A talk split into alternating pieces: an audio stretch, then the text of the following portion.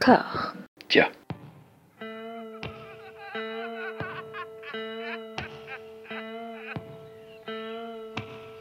And now for something completely different. Would you like to talk about the meaning of life, darling? Sure, why not? Philosophy for two? Right. Provided the movement never forgets that it is the inalienable right of every man or woman or woman to rid himself or herself or herself. Agreed. Thank you, brother or sister or sister. Where was I? I think you finished. Oh, right. I don't want to talk to you no more, you empty-headed animal food trough whopper. I fart in your general direction. Your mother was a hamster and your father smelt of elderberries. Bonjour et bienvenue à toutes et à tous dans Discordia, le podcast qui tente d'aplanir les débats qui rongent la pop culture de l'intérieur dans une conversation apaisée. Hugo, Jérémy, Oui. comment ça va Est-ce qu'un monde de douleur nous attend pour ce Oh. deuxième épisode Pas que. Pas que J'aime bien, il y, a- il y a un optimisme, mais. Oui, non, je pensais au bouquin aussi, mais, mais non, oui. Sinon, oui, si on parle que de ciné, ça va être difficile. Euh, Jérémy, c'est comme je le disais la dernière fois, grâce à toi, en fait, tu nous as, tu nous as mis dans une, dans une ambiance, dans une atmosphère, euh, Clive Barker, et nous ne saurions trop t'en remercier, en fait. Grâce à toi, comme je disais la dernière fois, j'ai découvert Cold Hard Canyon, quel plaisir. Comme je te le disais à l'instant hors antenne, Cold Hard Canyon, je l'ai bouffé en deux jours, à peu près comme les Évangiles écarlates, d'ailleurs. Sachant que c'est un gros pavé, hein, il faut préciser aux, aux auditeurs. Oui, euh. et j'ai fait que ça. J'ai fait que ça, et j'ai j'ai très peu dormi, du coup. Et tu avais dit, dans l'épisode précédent, que tu considérais Sacrement comme euh, peut-être le chef-d'œuvre de Clive Barker, et du coup, j'ai fait pareil avec la moitié du bouquin, et puis, ça m'a tellement plu que je me suis dit, la deuxième partie, je vais la déguster, et j'ai fini là, il y a une heure à peine, donc j'ai étalé sur, euh, ouh, sur une semaine la deuxième moitié du, euh, du livre. Et quelle œuvre incroyable. Effectivement, on est un petit peu dans l'horreur, un petit peu dans le fantastique, mais surtout, c'est ce que tu me disais, euh, c'est l'œuvre où Clive Barker peut-être parle le plus de lui. Ouais. Oui, qui parle de ce- ce- cet homme qui, qui, bon, qui est photographe, mais qui est quand même artiste, qui est, euh, qui est homo, qui vit à San Francisco, si je crois, dis pas de bêtises, et qui va euh, renouer un lien avec un couple d'immortels qu'il a rencontré quand il était enfant. Et techniquement, c'est vrai que c'est plus de la fantasy que de l'horreur. Donc, je pense que ce serait un peu euh, mentir de dire aux gens euh, de le lire en, en disant que c'est ce qu'il a fait de plus barkerien. Peut-être pas, mais par contre, c'est ce qu'il a écrit de plus personnel. Je l'ai lu qu'une fois, euh, il y en a certains que j'ai lu plusieurs fois, mais celui-là, j'ai un souvenir très très fort. Euh, C'est peut-être son plus touchant aussi, enfin, c'est- vraiment... euh, D'ailleurs, il a été, comme la plupart d'ailleurs, il a été réédité par Bragelonne aussi, avec une couverture qui, je trouve, trompe un peu sur la marchandise, mais ma foi, Bragelonne, il va franco, hein, c'est, faut, faut vendre, euh, donc euh, voilà, ça part un peu dans tous les sens. Mais du coup, je suis presque étonné parce que je pensais que tu allais presque finir la bibliographie entière, sachant que tu es allé très vite déjà. Non. Mais en tout cas, j'espère que, euh, en effet, bon, non seulement ça vous donne envie de continuer, mais surtout ça prouve que Clive Barker, ce n'est pas Carl Laser. Et D'où ma frustration, je pense aussi. que Tu viens de redire Air Laser. c'est grave, c'est fou. c'est quelque hein. chose que quelque chose que, j'allais dire beaucoup de gens nous ont fait Ouais. remarquer. Non, deux personnes nous ont fait remarquer qu'on embrasse, des, des auditeurs fidèles, qui ont fait beaucoup de théories sur pourquoi tu, tu Air prononçais ça Laser, comme ça. c'est, je sais pas, c'est, je, je veux Est-ce que c'est Air Laser, tu vois, euh, Monsieur Laser? Est-ce que c'est Monsieur Cuir? Je J'enlève pas. les R, c'est Eraser, voilà, c'est tout d'un coup. Ah, L'effaceur. Voilà, exactement. Bon, non, euh, prononce comme tu veux. Ouais. On n'est pas là pour, euh, pour t'enquiquiner avec ça, euh, quoi qu'il en soit. Et de toute façon, vu ce qui nous attend, euh, Oh, on peut le prononcer. de toutes appelle, ça. Maggie ou, ou autant n'importe le vent. Fais ce que tu veux. Hugo, Oui. tu as fini sur les bons conseils de, de tout le monde, d'abord de, de Jérémy, puis à l'occasion de ce podcast, les évangiles écarlates. Oui, J'ai lu les évangiles écarlates entre les, les, les deux épisodes. Et euh, alors, comme toi, pour la deuxième moitié de, de Sacrement, c'est ça, si je dis pas de bêtises, que tu as lu? C'est ça. Euh, je l'ai dégusté. Je, je- Ouais. j'ai pris beaucoup, beaucoup de plaisir. Et euh, mais surtout qu'en plus, le, le- le- il se passe beaucoup de choses. C'est un livre dans lequel comme, il se passe vraiment beaucoup, beaucoup, beaucoup de choses. Et parfois, C'est ouais, un- intense, très dense. Et du coup, le, le, le picorer comme ça, lire 30-40 pages euh, le, le soir avant de dormir, ça fait faire des beaux rêves.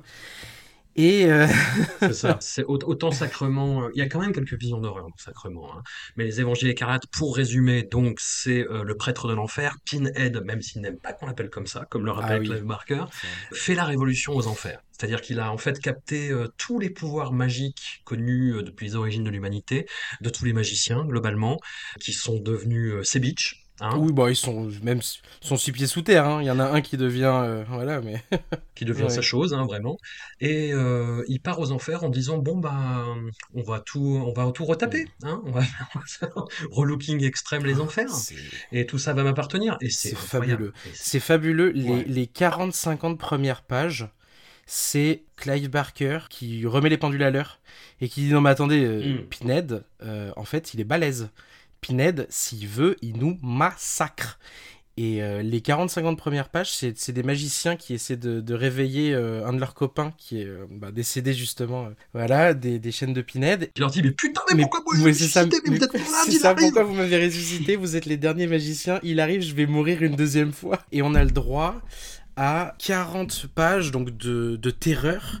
Et surtout, quand il trouve les, magiciens, il est pas là pour rigoler. On a des pages et on a des pages de torture, quoi.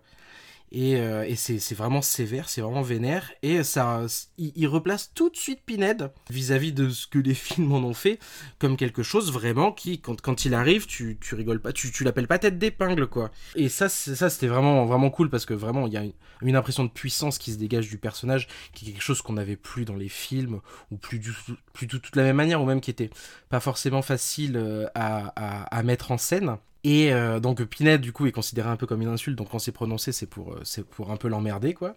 Et sinon, j'ai découvert surtout quand même plus, plus avant le style de Barker, parce que j'avais lu les, euh, les livres de sang, mais voilà, c'est le premier truc qu'il a fait. J'avais lu Hellraiser, mais c'est relativement court et c'est aussi, c'est vachement dense. Là, du coup, j'ai lu du Clive Barker plus long. Le, le livre fait, euh, je sais pas, entre 400 et 450 pages. Et, euh, et j'ai découvert en fait, je sais pas si c'est partout pareil, mais ce talent qu'il a pour la description un peu à trous. C'est-à-dire qu'il décrit beaucoup de choses, mais il les décrit de manière succincte et il laisse vraiment une place à notre imagination dans ce qu'il écrit. Et du coup, il peut aller vite et nous, on comble très facilement. Et je trouve ça vraiment fort. Cette place est terrible. Et cette place, et cette place est terrible. Mais, mais je trouve que la, vraiment la place qu'il laisse, les interstices comme ça dans lesquels on peut caler notre imagination et qui lui lui permettent de vraiment d'enchaîner des. Il décrit plein de choses, mais il les décrit de manière courte et il les décrit souvent par le biais d'une métaphore ou d'une comparaison qui est ultra efficace, qui fait que tu as immédiatement le truc en tête. Et, euh, et il avance comme ça euh, relativement vite, ce qui fait que dans euh, les évangiles écarlates, il y a, beaucoup de choses qui, sont, qui se passent. Et, et sinon, oui, bon, bah, tout, tout ce qui est expansion de, de, de l'univers d'Hellraiser, c'est complètement dingue. C'est-à-dire que là, on descend en enfer, on y passe du temps, et ben, il construit, enfin, il arrive à construire ce monde des enfers. Je trouvais ça malin aussi parce que d'un côté on a vraiment on a un groupe de misfits quoi. Dirigé un peu par euh, par Harry Damour mais on a tout un groupe. C'est euh, ils sont tous euh, voilà ils sont tous différents ils ont tous euh, leur petite punchline enfin ils ont tous ils ont tous leur identité. Et euh, face à ça, donc on a vraiment l'impression que le monde, le monde humain, c'est le monde désordonné, c'est le monde où il y a où il y a de la différence, c'est le monde, c'est le monde où il y a du chaos en fait.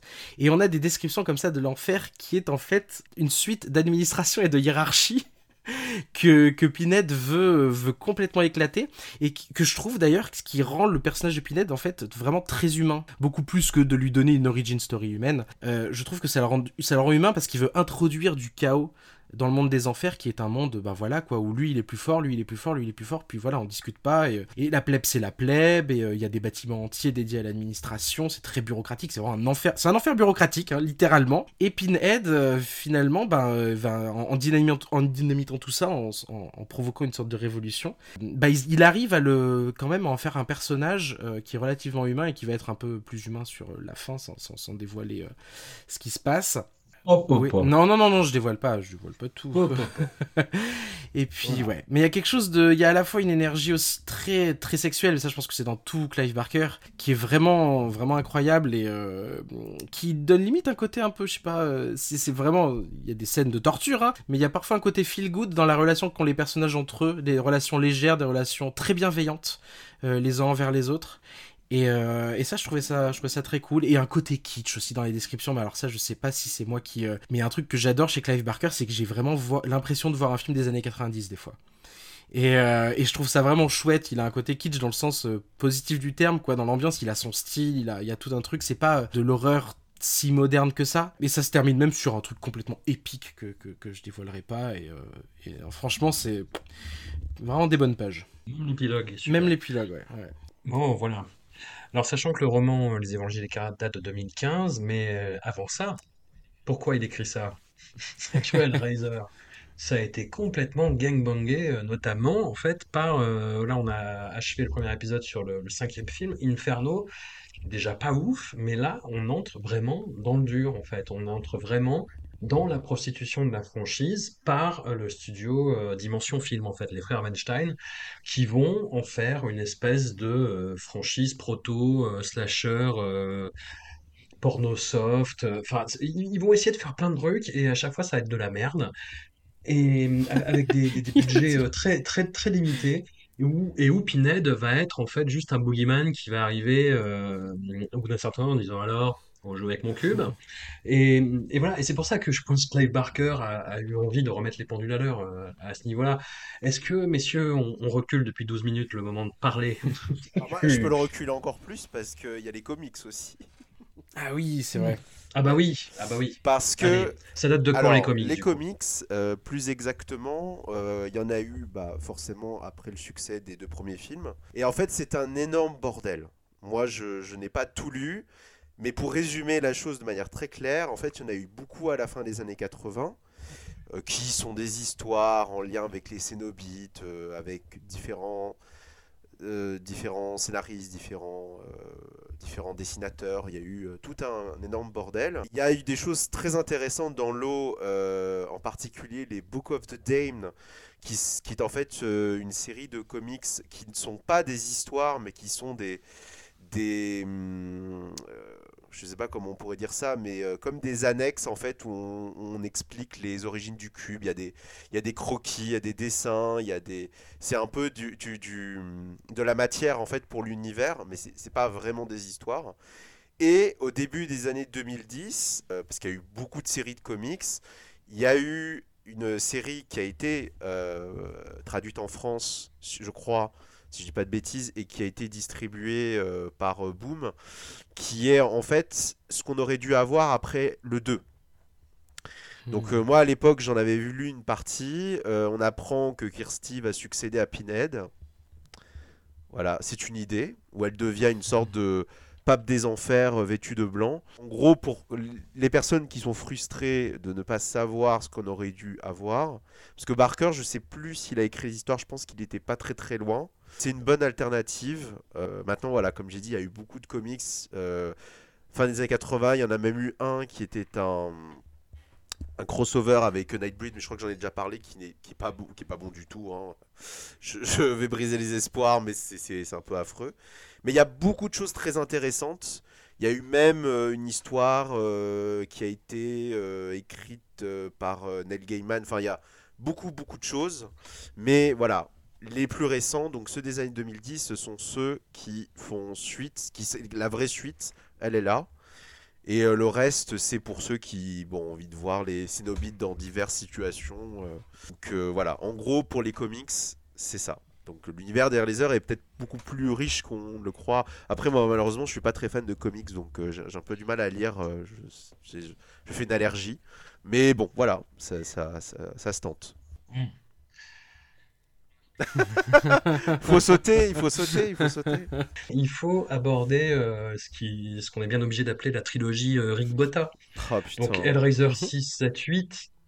Rick Botta chez Fop, de, de, de films euh, aussi euh, bigarrés que euh, Barb Wire avec, euh, avec Pamela Anderson, que L'Ombre Blanche avec Steven Seagal, et qui accède à la réalisation avec ces, ces trois films. Donc à compter de 2002, avec le, le premier film, Hellraiser Hellseeker. Alors, on est, on est plus ou moins dans la mythologie parce qu'on retrouve Oh oui. le personnage de, de, de Christie. Je Ah. dis plus ou moins, Re- restons Oui, calmes. fais gaffe, Lâchez, tu, lâchez- tu spoiler un, un film incroyable. Oh bah. lâchez ses fourches. Mais voilà, et donc on a un personnage féminin qui est en couple avec euh, Dean Winters. Dean Winters, qui est un acteur qui est surtout connu en fait pour avoir été euh, Ryan O'Reilly dans la série Oz. J'ai vu qu'il avait fait plein d'autres apparitions dans des séries, mais c'est surtout ça son rôle emblématique. Et donc ça m'a fait marrer de voir cette vieille ganache. Bon, dans ce film de 2002, donc on est un petit peu euh, en, même temps que la série Oz, donc euh, c'est pas très étonnant. Mais voilà, c'est le problème de plein d'acteurs qui, sortis de la série Oz, euh, ont du mal à sortir de leur personnage et à montrer de, de- de vrais talents euh, et être vraiment dirigés euh, en, en dehors de ça. Et Dean Winter, c'est ça. hein. C'est le mec qui est là et qui n'est pas là. En l'occurrence, il y a un accident de voiture au début du film dont il sort partiellement amnésique et il y a plein de personnages qui viennent lui dire mais t'es qu'une merde, mais t'es une ordure, mais t'avais fait ça. Et lui, à chaque fois, il dit non, mais pas du tout, mais enfin, mais qu'est-ce que? Il y a Ouh, des nanas oui, qui lui sautent oui, dessus en lui disant mais vas-y, vas-y, entreprends-moi. Et qui dit mais non, mais non, mais pas du tout. Mais je... ah, qu'est-ce qui se passe? Et hum, en fait, on, on sent très bien ce qui se passe, c'est-à-dire que tout ça, en fait, n'est qu'une n'est qu'une supercherie, hein, euh, ordonnée plus ou moins par Pinhead pour montrer au personnage bah, tout ce qu'il a fait de mal. Et le film est un espèce de mémento de merde, avec des scènes, avec déjà esthétique lourouillée, euh, je, je mets le trademark euh, Jérémy pour l'expression, des années 2000. Ça n'avait pas encore commencé, séquences, techniquement. Euh, Oui, non, c'est plus mais, froid que euh, Clourouillé. Ouais. hein. Moi, je dirais moche. Oui, oui, oui. Ouais. Oui, Juste moche. Il y a, il y a de ça, avec de l'érotisme vraiment borderline soft porn, mais vraiment pourri. Et dis- disons qu'on a l'impression de voir une espèce de parodie du film précédent, du, euh, de, de C'est très Inferno, vrai. euh, mais sans passion. Bon bah déjà, je sais pas si un Inferno est avec beaucoup de passion, mais bah en fait Je sais que Schaeffer me faisait rire. le mais- problème c'est voilà. qu'on a encore un Jacob Slater-like avec ce côté oh là là je ne distingue plus le rêve de Oui, la ça, oui. réalité. Donc je, je spoil tout de suite, hein, c'est un twist interdit, c'est le twist interdit que tout le monde attend. Et le problème aussi c'est que moi je ne connaissais pas Dean Winters et euh, le, le mec a le charisme d'une tranche de pain oubliée au fond d'un d'un placard. Quand ça devient bleu et vert là, je me suis dit et il faut quand même Comme le signaler, il faut signaler quand même la scène de début. Alors, je n'ai jamais vu ça, mais ils, ils essayent de ken dans la voiture. Et... mais j'ai envie de dire, mais vous, vous, vous voulez vraiment vous planter? Bon, ils se plantent, du coup. Mais je n'ai jamais vu ça. Alors, à part, euh, évidemment, si on était dans Crash de Cronenberg, euh, ça, ça aurait fait sens. Mais là, je me suis dit, mais qui, qui sont ces gens qui se chatouillent et se manquent de se, de se jeter dessus alors qu'ils sont bah, volant d'une voiture Dont justement la pauvre euh, Ashley Lawrence qui, alors je sais pas si c'est, non je crois que c'est l'inverse, Euh, c'est Doug Bradley je crois qu'il a appelé en renfort, je pense qu'il devait se dire ne me laisse pas seul dans cette merde. Euh, elle a un rôle un peu plus conséquent vers la fin mais c'est pas, euh, voilà, il n'y a pas de quoi sauter au plafond puisque le, tout le reste du film c'est Dean Winters qui manque de se faire violer par des femmes Qui dit non, Non. mais non, mais ah. et des et Pinehead qui vient faire euh, coucou parce que c'est littéralement ça c'est je, je fais Ouais. coucou je ne me souviens même plus si dans celui-là euh, on voit d'autres Cénobites parce que bon on les confond tous maintenant puis voilà je, je le redis c'est moche enfin c'est vraiment je m'attendais à rien et bah j'ai eu rien donc On est quand euh, même déçu. bon, pff, c'est difficile de dire si on est déçu mais euh, parce que ça fait partie quand même de ces films que j'ai soigneusement évité de regarder jusque-là.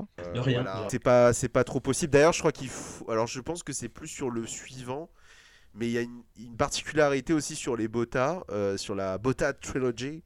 C'est que souvent, j'ai l'impression que c'est des films à la base qui n'est- qui n'avaient rien à voir avec Laser et on l'a collé. C'est des scripts perdus, paumés au fond. euh, d'un- vieux coffre pourri et je crois qu'on leur a euh, bah, collé en fait l'étiquette Air Laser donc euh, Ça sent surtout sur le huitième. je pense, oui oui oui Oh boy, oh boy.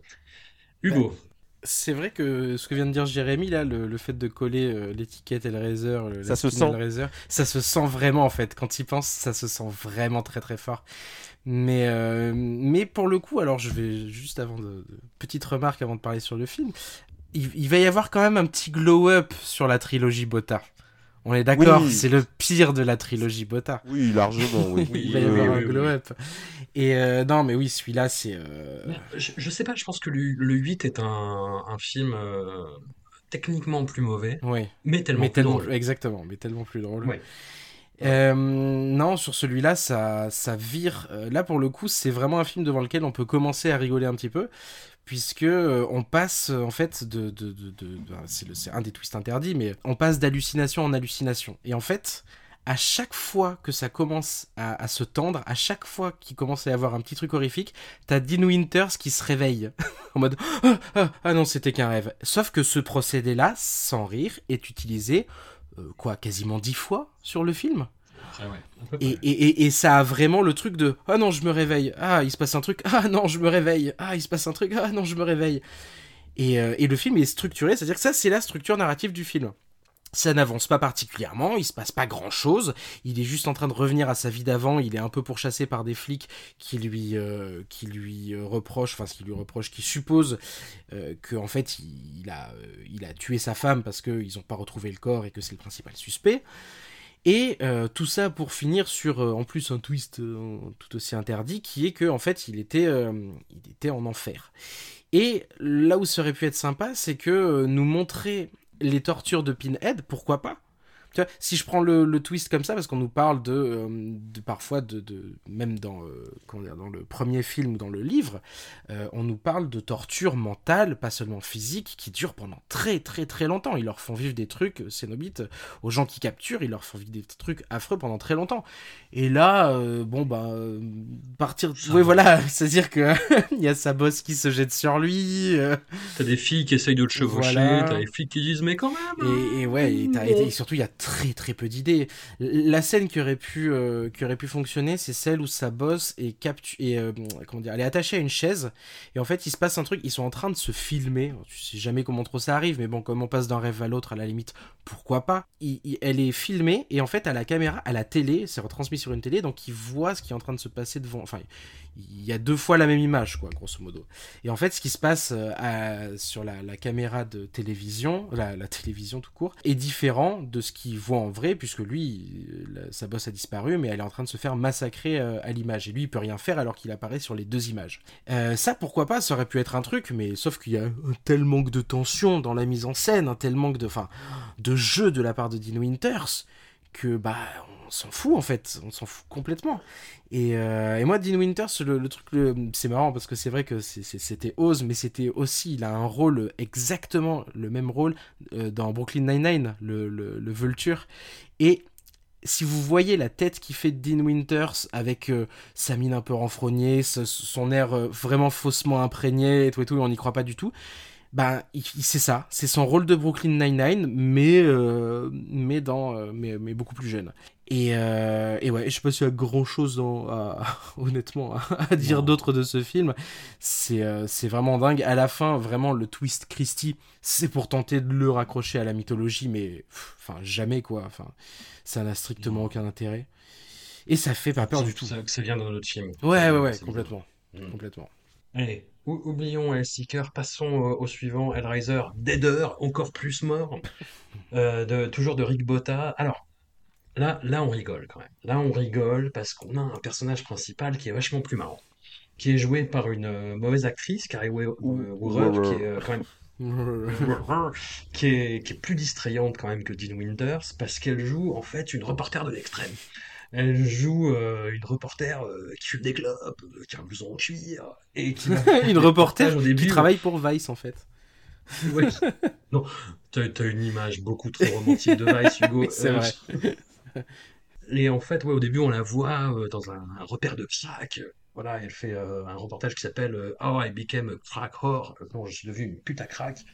Et son patron l'envoie dans un endroit chelou, en Roumanie, pour euh, essayer de, de savoir ce qui se passe dans une secte qui ferait ressusciter les morts. On n'en sait pas plus, c'est cette secte des Deaders euh, qui sont liés à Pinhead de façon complètement euh, capillotractée, mais voilà, ça, ça sent vraiment le, le, le, le- le greffon qui a mal pris. Mais voilà. Et on a un film qui est qui, qui va dans tous les sens et qui mais qui est assez distrayant. Je dois bien le, reconnaître parce qu'il y a ce personnage dont on fait surgir un trauma euh, de n'importe où, qui va euh, sonder euh, la faune interlope de Bucarest. Et putain, la, vision de la faune interlope de Bucarest par les Weinstein au milieu des années 2000, c'est quand même une sacrée Zumba. Hein, c'est comment dire, C'est une image qui continue, hein, c'est- c'est-à-dire que c'est toujours euh, bah, des gens dans des souterrains, euh, avec des fringues fluo. euh, C'est c'est la partouze de Zion dans Matrix 2, en fait, hein, grosso modo, mais avec beaucoup moins d'argent. Voilà.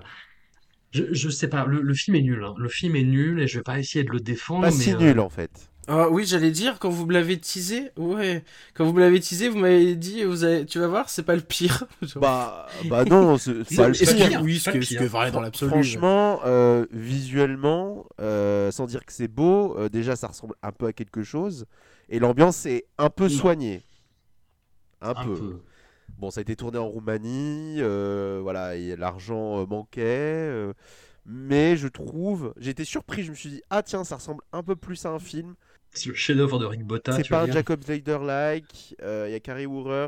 Alors, je pense que c'est totalement involontaire, mais moi, ça me fait penser euh, à la nouvelle euh, bah, Le train de l'abattoir, Midnight Train, parce que c'est aussi un reporter photo et qui a aussi tout un truc dans le métro. Bon, c'est pas, c'est pas la même chose, mais je sais pas si c'était innocent ou pas.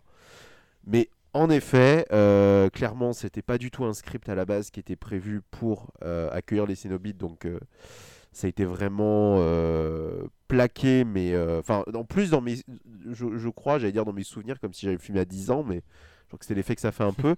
On voit euh, Pinehead euh, vers la fin, mais je suis même pas sûr qu'on voit des Cénobites, enfin où ils sont dans le fond. je, je... Non, je, je crois qu'on voit que Pinehead, en effet. Voilà. Mais franchement, voilà, en termes de, de médiocrité, je préfère cette médiocrité-là. Cette médiocrité regardable, sans, sans twist interdit. Euh, quoique, C'est vrai. euh, voilà. Avec une direction artistique un peu interdite quand même. Moi, je, te- je suis désolé de la faune interne. Ouais, mais attends, Je tu t'attendais à quoi? C'est rigolo, mais. Production Weinstein du milieu des années 2000. Bon, faut aller pas. Ouais. Sachant que la, la décadence pour Weinstein, c'est des filles qui se roulent des pelles. Voilà, je, je Ouais, vais ouais. préciser. Voilà, mais euh, non, voilà, c'est sûr que c'est voilà, c'est pas terrible, mais euh, pff, sur les, voilà, je le redis, sur l'échelle de la nullité, de tout ce qu'il va y avoir après, euh, pas pire, pas pire, c'est pas le pire. Voilà. Oui, c'est à moi, c'est ça? C'est ça. Allez. Euh, alors, ouais, pour, pour, euh, pour rebondir sur ce que dit Jérémy, euh, je trouve que pour le coup, le film a en effet davantage au moins une identité visuelle. Ça, On peut, on peut pas enlever que c'est un peu mieux par rapport au 5 et au 6 et que surtout il y a des identités, on va dire, un peu aussi par scène. C'est-à-dire que quand elle arrive euh, à Bucarest dans l'appartement euh, euh, délabré et tout vide, qu'elle trouve le cube, quand elle se retrouve dans le métro, puis quand elle se retrouve voilà, dans la scène suivante, ou dans, il y a une scène de rêve aussi qui, aurait pu être bon, pire, mais qui aurait pu aussi être meilleure. Il y a une identité visuelle, on va dire, dans, euh, dans, dans chaque scène, qui fait que, euh, voilà, on sait à peu près où on se trouve, on arrive à, on arrive à se repérer. Après, euh, le film est surtout d'une lenteur. Oh, J'ai trouvé ça assez dingue, quoi. Il se passe, mais elle enquête et il se passe pas grand chose. Elle fait un rêve. Et, euh, et elle a un peu peur. Et, euh, Ah, bah, Non, non, il se passe pas Elle trouve un cadavre. oui. oui, voilà. Alors, pour le coup, la scène dans le métro, en vrai, je trouvais que c'était une des meilleures du film. hein. Visuellement, c'était, je trouvais que c'était un des trucs les moins, euh, enfin, au moins, euh, il y avait une tentative de faire, d'avoir un décor et tout et tout. Mais, euh, mais oui, je trouvais ça à la fois très lent et surtout, là aussi, on voit euh, forcément le manque de budget, c'est que les scènes sont extrêmement découpées, c'est-à-dire qu'on passe d'un décor studio à un autre décor studio et ça manque de lien en fait. On passe d'une scène qui a une identité euh, visuelle un peu voilà un peu flashy, un peu pétante à une scène et on passe vraiment d'un truc à l'autre de manière un peu euh, un peu anarchique. Euh, sinon que dire que dire non, La fin si si si si mais si il y a un twist interdit Jérémy j'avais oublié. Ah bon? Bah si, à, à- la fin, donc euh, cette fameuse Amy Klein, la journaliste, donc elle se retrouve sur la table des Deaders sur lesquels elle, euh, elle enquêtait, et en fait, bon bah le groupe des Deaders, c'est une, sorte de secte qui essaie de battre la mort, et qui, euh, pour ce faire, euh, ben, torture ses membres, ou je sais plus quoi, puis après, je sais plus exactement, ça, ça, je sais plus s'ils utilisent... C'est mar- c'est martyr. C'est martyr, oui, ouais, c'est vrai, c'est martyr, c'est une expérience de mort imminente et tout et tout. Oh, c'est même plus que martyr, hein. il tire des balles dans la tête. Et à la fin, Amy Klein, elle se retrouve sur le truc et en fait, tout le monde, enfin, le, le gourou de la secte lui dit, en gros, euh, bah, c'est toi la clé. C'est toi la clé du portail entre nos deux mondes. Et, euh, et il lui dit, bah, t'es, voilà, c'est toi l'élu en fait. Et Mikla, elle lui demande, euh, mais pourquoi moi? Et il lui répond limite, bah, pourquoi pas? Et c'est mais vraiment ça, hein, sans, sans, sans exagérer. Et non, sinon, même en, termes de caractérisation de personnage, là encore, on est sur un grand truc. Son boss, donc euh, elle, elle revient de son premier reportage qui est je, je suis une camée, tout ça, tout ça. Elle va dans le bureau de son boss. Son boss lui montre une vidéo, enfin même avant ça, son boss lui fait son origin story. Je trouvais ça incroyable. Il y a euh, une petite minute comme ça pendant laquelle son boss va lui décrire ce qui s'est passé dans sa vie comme si elle le savait pas. Pour nous, nous informer sur euh, bah voilà, quel type de personnage on a. Je trouve ça toujours assez fabuleux. Quand il y en a un qui déblatère l'origin story de l'autre euh, à, intention du spectateur, je trouve ça rigolo. Et surtout, il va lui montrer une vidéo quand même où il y a une femme qui se fait tirer une balle. Il y a une femme qui meurt quand même. Il lui met son trigger warning. C'est-à-dire qu'il y a de la torture. Il y a des trucs, il fait non, non, non, regarde, regarde. Et là, c'est de pire en pire. Il fait non, non, non, t'inquiète, regarde. Là, elle se prend une balle à la tête. Il fait t'as vu? Je trouve ça, enfin, c'est incroyable. Maintenant, c'est, euh, c'est. C'est vrai que sur le professionnalisme, il y a quelque chose de Vice. Oui, ouais, voilà, on est d'accord. hein. Voilà. Voilà, c'est c'est plus que les bureaux de Vice sont un peu plus hipster. Mais à part ça, c'est vrai, on y est. À part la grisaille, on y est. Bon. Est-ce qu'on passe au suivant? Bah oui. On peut Bah, passer au bah suivant. oui. Il faut Hellraiser Hellworld, alors qu'on va dédicacer à notre, à notre camarade d'Hollywood pour la, la présence d'Henri Cavill, euh, un gars- Henri Cavill, euh, ingénu, qui débarque euh, à Hollywood euh, des- les- avec l'envie de, de- de- de bouffer le monde. Mais il jouait mieux que maintenant, hein, honnêtement. Oh, a- Pour le coup, lui, ça, ça a baissé, je suis désolé. Hein. Ça dépend, ça dépend. Quand il est pas chez, chez Zack Snyder, ça va. Et donc Hellworld, bah, c'est celui qui sent vraiment le, le, le, le, le, le- le script qui a été greffé à la mythologie Hellraiser de la façon la plus euh, odieuse possible. Donc c'est un jeu vidéo maudit qui, euh, qui s'appelle Hellworld et qui attire dans son escarcelle une bande de Jones dans, dans une espèce de sauterie, euh, dans une demeure reculée, euh, sous la férule de Lance Erickson. Pauvre Lance Erickson, qui, payer, qui sans se doute. demande ce qu'il fout là. Oh, il était passé par beaucoup de trucs déjà. hein. Oui, bien Oui, sûr, oui, mais, mais bon. là, il, il a l'air aux abois quand même. hein. Bah, il, a, il a surtout l'air d'avoir envie de se barrer, surtout. Oui, Oui, c'est ça, ouais. Mais il y a un truc fabuleux avec l'ancien Rixen, c'est que quoi qu'il arrive, quand même, il a du charisme. hein. oui. Mais il y a une Oui, catégorie toujours. d'acteurs comme ça. euh. Ouais, ouais. Et c'est un scénario qui est euh, coécrit par Joël Soisson, dont le, le- le- le nom me disait quelque chose, et bah tout simplement parce qu'il a écrit euh, et réalisé plein de, plein de saloperies. C'est à lui qu'on doit. Oula, je euh, vois les- les- voilà. Et voilà. En voilà un scénariste d'interdit, hein. Les suites de Pulse, Un enfant du maïs, enfin plein de titres interdits, quoi. C'est à lui qu'on doit le scénario de Highlander Endgame, Oh. qui est euh, une sacrée zoom incroyable, le mec a Dracula 2001, qui est hilarant. lui mettre une médaille à ce monsieur parce que là il a, il a... et il en a réalisé aussi putain il est incroyable hein. c'est- Mais oui. Mimic 2, le retour. Mon Dieu. Un poète, quoi. Piranha 3DD. Enfin, voilà. Et, et donc, Hellworld, euh, bah, comme je le disais, hein, une bande de Jones, parmi lesquels Henri Cavill. Et Henri Cavill, c'est ça qui est assez, qui est, qui est assez fou, c'est que c'est l'espèce de, de stifler de la bande. C'est c'est- le jeune homme aux hormones bouillonnantes qui parle de nichon en permanence, parce que on lui en montre en plus. C'est c'est à ça qu'on voit que c'est un film des années, euh, des, des années 2000. C'est très décomplexé à ce niveau-là.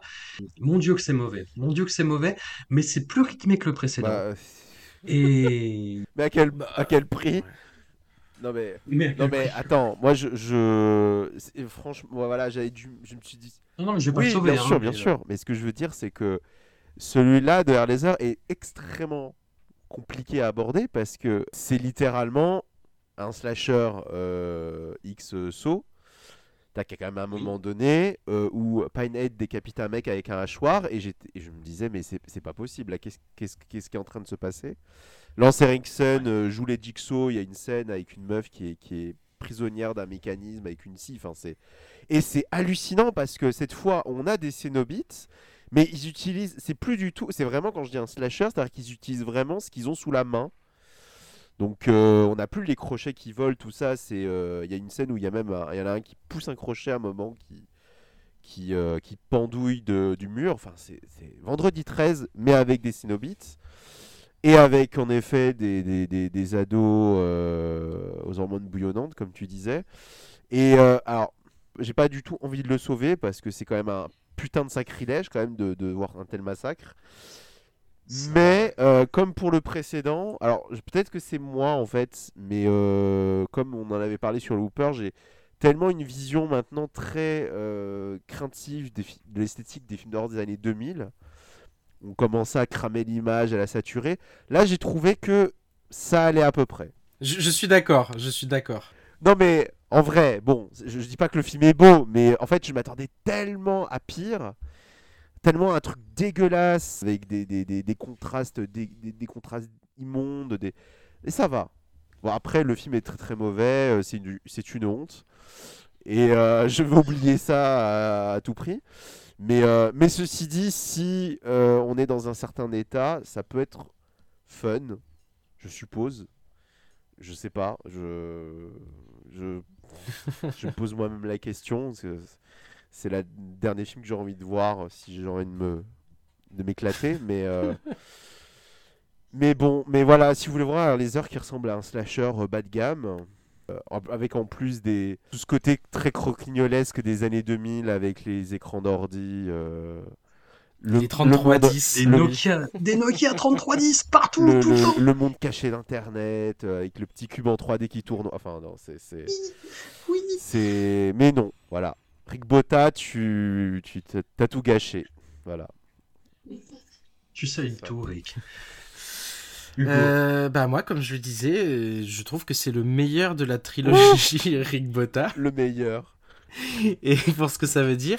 Et pour le coup, alors vraiment, je- écoutez, je vais essayer de le défendre un petit peu. Ah. Non, peut-être pas quand même, mais, euh, mais c'est vraiment tout ce que voulait pas Clive Barker, c'est-à-dire que Ah oui. euh, quand on l'écoute en interview, quand on le, euh, je sais plus quelle euh, quelle longue interview j'avais écouté une émission dans laquelle il était où il était tout jeune où il vraiment il, il- il exprimait euh, sa, sa non envie vraiment de d'écrire et de faire du slasher, de voir vraiment des, des, des jeunes se faire se faire torturer comme ça. Là, on est vraiment dans l'opposé. Mais vraiment dans l'opposé, c'est-à-dire que c'est c'est vraiment un foutage de gueule en- à son encontre que d'avoir un film Hellraiser qui se passe comme ça. Mais si on enlève la surcouche Hellraiser, c'est vraiment un, slasher des années 2000 comme on en a vu beaucoup, dans lequel en plus il y a des stars qui débutent. Il y a des anciennes gloires à la Lance Henriksen, et il y a des stars qui débutent à la Henry Cavill. Et ça, je trouve que ça le place vraiment dans une sorte de généalogie du slasher euh, moyen, mais qui, qui plaît aussi vraiment à beaucoup de gens, euh, de la fin des années 90 jusqu'au au milieu, euh, trois quarts des années 2000, euh, qu'on va avoir. Je trouve, par exemple, dans les choses qui a un petit peu, je trouve, à sauver du film, c'est que là, quand même, on est sur, un on est sur les plus beaux décors qu'a eu un Hellraiser euh, depuis le 3 ou le 4, quoi. Enfin, les décors les plus potables. C'est-à-dire que la maison de Lance Henriksen dans laquelle se passe la soirée Hellworld, ins- inspirée de, euh, du, jeu vidéo, enfin qui était euh, une sorte d'application web euh, qui les a invités euh, à un truc. Il faut dire que dans ce film, voilà, Pinhead, tous les gens ont des t-shirts Pinhead, les gens, Hellraiser est une marque, et dans enfin, ce qui chapote un peu cette marque Hellraiser, c'est le Hellworld, une sorte de métaverse Hellraiser. Qui, qui en plus, oui, en plus, hein, c'est même pas si, si éloigné que ça, qui est en fait un piège qui va euh, être lancé. Alors, je, je spoil le film, donc s'il y a des gens qui sont un peu curieux, euh, passez deux minutes. Euh, Lance Henriksen, en gros, euh, produit un piège qui va piéger les, les, ceux dont il estime qu'ils ont euh, corrompu ou tué son fils, quoi. Et c'est à la fois, les personnages sont caractérisés de manière très slasher, hein, comme disait Jérémy, c'est pas seulement que, que les Cénobites massacrent les jeunes de différentes manières, c'est aussi que les, les personnages principaux sont caractérisés comme dans un slasher, et surtout qu'on a un twist de slasher. C'est-à-dire que le papa, qui était en fait le grand méchant, enfin un parent ou un tel qui se venge de la mort euh, de ce qu'on a vu au début euh, sur la bande de jeunes, c'est un des twists euh, du, du, du slasher, on va dire, très très très grand public, ou même c'est le, le twist du premier vendredi 13. Et donc en ça, je trouve que ça en fait un slasher vraiment très classique qui est pas euh, plus à jeter enfin si qui est Si, peu plus si, à jeter si. qu'un- si si si quand même Si, non, je- si, je suis je- d'accord dans l'absolu je suis d'accord si. mais euh, mais qui en fait disons un film quand même euh, nettement plus regarde ou disons nettement plus dans les clous euh, pour, tout, euh, pour tout un pan du public qui serait un petit peu avide de, de, de ce type de slasher qui est, bah, qui contrairement au, au 5, au 6 ou au 7, euh, inclut vraiment de, de- ouvertement de l'humour, euh, parle, essaie de parler à d'autres publics. Après, comme disait Jérémy, c'est vraiment, on sent le côté euh, euh, script qui a, auquel on a plaqué l'univers de, de Clive Barker. Mais aussi, ce qu'il faut dire, c'est qu'à cette époque, les films Hellraiser sont faits pour conserver la licence, en fait. C'est, il me semble qu'il y a un deal du style, euh, si vous ne faites pas de film pendant tant de temps, ou si vous n'utilisez pas la licence pendant tant de temps, vous la perdez. Et là, on est, euh, on est forcément dans l'exploitation de licence depuis, depuis quelques épisodes, mais je trouve que ça reste de l'exploitation de licence, cette fois, qui au moins essaie de parler à un autre public, ou essaie d'attirer un autre... Mais voilà, ça n'a, ça n'a plus aucun rapport avec Clive Barker. Ça en a plus depuis un moment déjà, mais... Là, je ne vois même pas avec quoi ça a un rapport en fait. hein, mais... Mais le pire, c'est qu'on n'est même pas dans, dans le pire du pire. On les, on les enchaîne là. hein. Ouais. Ouais, ouais, ouais, mais parce que c'est ce qu'il faut. C'était la, la trilogie Rick Botta. Allez, au revoir petit ange. On reste dans la, la tutelle dimension film et on arrive, euh, je pense, au pire du pire. hein. Ouais, là oui. Avec euh, Hellraiser 9, euh, Révélation, euh, de Victor Garcia, scénarisé par Gary Tunnicliffe, et qui commence en fan footage. Voilà. Et j'ai vu ça et j'ai fait, mais, mais voilà, il manquait plus que cette merde, il manquait plus que ça en fait, pour, que, pour tomber plus bas. Non, je, je- je reconnais que le, le fan footage peut avoir des, des déclinaisons intéressantes, mais il y en a, il y en a trop eu. Il y en a eu, il y en a eu beaucoup trop euh, ces, ces 20 dernières années, et je ne peux plus voir de fan footage horrifique à quelques rares exceptions près. Alors, le film en sort au, au premier tiers, mais il revient à Oui, l'occasion. plus vite que ça en vrai. hein. C'est, le début. Oui, voilà. Mais, euh, mais ça ne gagne pas en qualité pour autant, quoi. Et là, on est vraiment dans du slasher pour ados. euh, avec en plus, c'est le premier film où Doug Bradley ne joue plus Pinhead et où il est remplacé par un espèce de mec. Enfin, disons que voilà, quand Clive Barker décrit euh, le prêtre des enfers au Pinhead, que ce soit dans le, court roman euh, Hellraiser ou dans Les Évangiles écarlates, tu sens quelqu'un qui en impose. Et Doug Bradley le jouait comme ça. Il y a, quand, chaque fois que Pinhead apparaît, il y a un maintien, il y a un espèce de port Hmm. quasiment impérial en fait de, de, de Pinhead, même s'il est dans une série Z euh, tournée en Roumanie. Et là, on a un espèce de punk à chien en fait.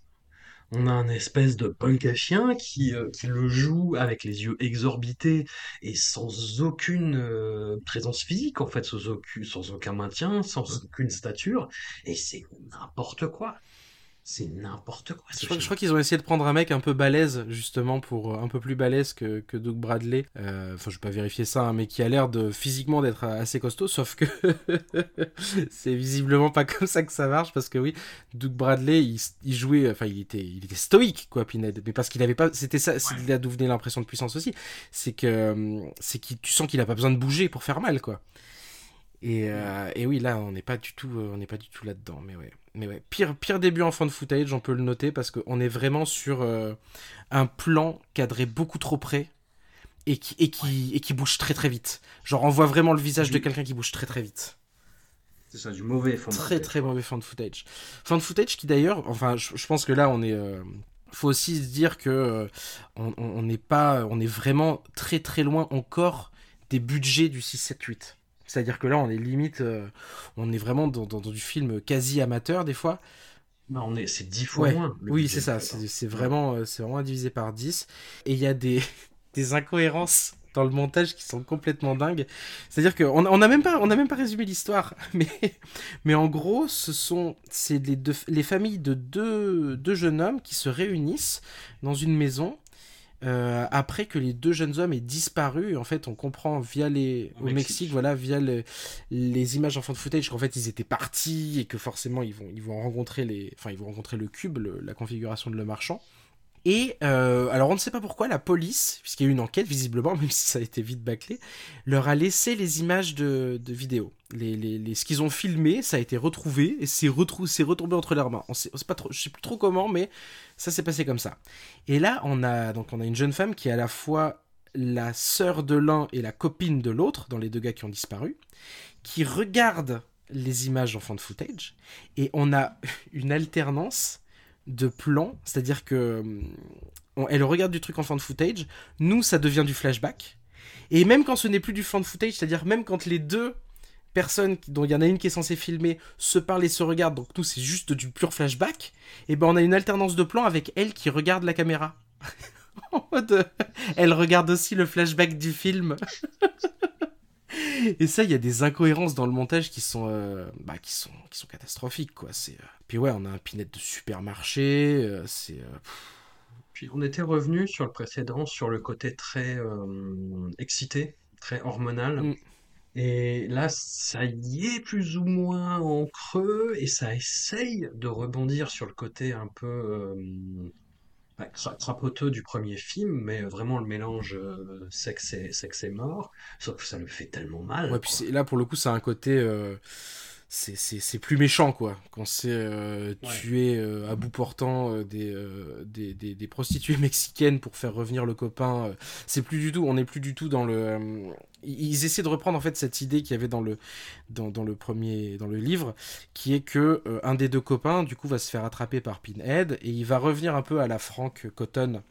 Tenter de le faire revenir à la Frank Cotton, à savoir qu'il va falloir tuer euh, des gens pour, pour abreuver en sang et en énergie et faire revenir le copain. D'ailleurs, il va y avoir un twist là-dessus qui sera exactement celui du premier, mais copié-collé, quoi. Et, sauf que là, au lieu que ce soit ben, Julia qui use de ses charmes pour attirer des mecs en costard chez elle, euh, bah, c'est un mec qui, qui paye des prostituées euh, mexicaines pour les, pour les tuer, quoi. C'est, enfin, c'est vraiment dégueulasse, quoi.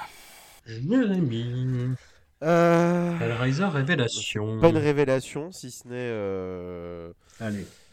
Ah, pff, non, c'est horrible. Enfin, c'est là pour le coup, c'est vraiment horrible parce que j'insistais beaucoup sur le fait que Dider et euh, Hellworld étaient pas trop dégueulasses visuellement, mais celui-là est Mm. dégueulasse parce que c'est enfin malheureusement l'arrivée du numérique. Et euh, quand t'as pas de bon chef-op, bah, ça donne des images euh, bien dégueulasses. Le budget est très bas, l'histoire est bordélique au possible, qui c'est vrai, est éventuellement un petit peu déviante sur les bords, mais on s'en fout, parce que de toute façon, euh, le, le- le- le cast n'a... Ils ont aucune, euh, aucun charisme, euh, c'est d'une vulgarité totale, c'est... c'est- Je... Et le nouveau Pinhead est probablement une des choses les plus gênantes que j'ai vues euh, sur un petit écran cette année. C'est la première fois que tu le voyais? Oui, enfin j'avais vu le film, oui. Lui, je l'avais déjà vu en photo, mais je pense que mon cerveau avait voulu switcher.